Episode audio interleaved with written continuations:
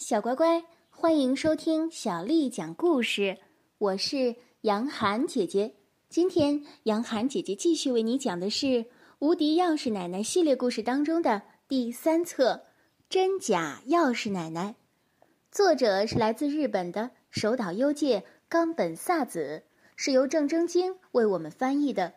我们要感谢人民东方出版传媒东方出版社的叔叔阿姨为我们出版了这本书。第三集：防人之心不可无。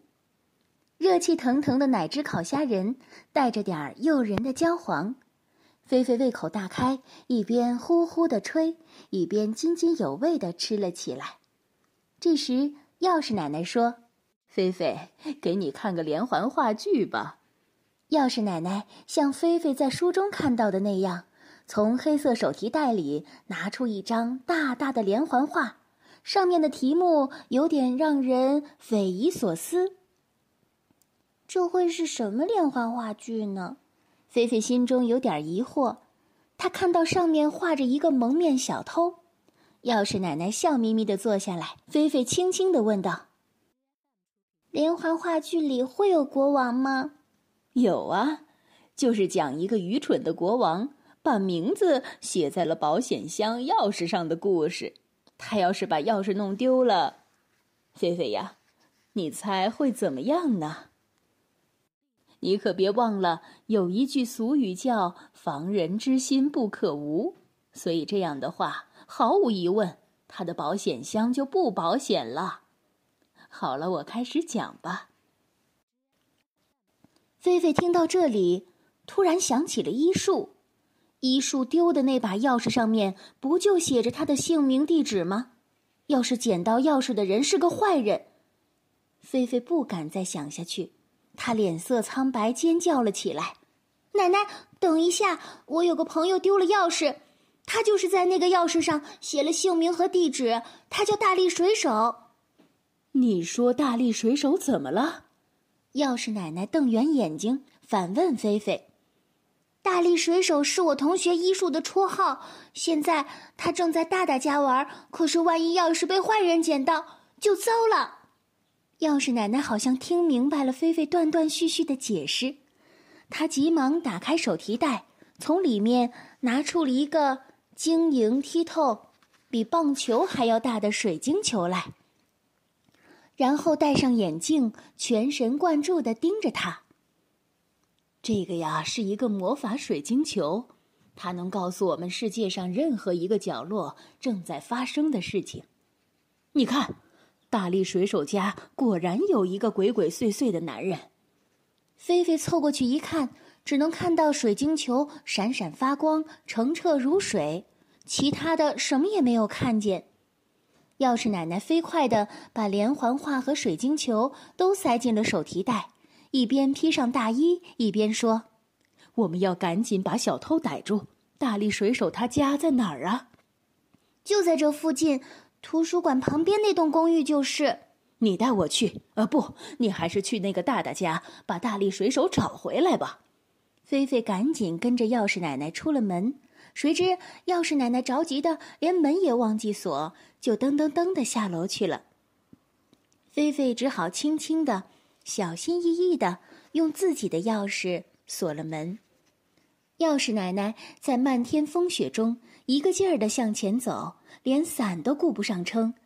走到图书馆附近的时候，菲菲连忙指着对面若隐若现的一栋楼说：“就是那栋楼，应该是二零五号。”我这就去找大力水手回来。大大家在学校对面，菲菲说着就往那个方向跑了起来，嘴里不停的哈出白雾，他的心里一遍又一遍的默念着：“大力水手，小偷来了！菲菲加油，菲菲快跑！大力水手，我们一定要把小偷抓住！”就在大大家楼下的拐角处，菲菲发现医术正迎面走来，他背着书包。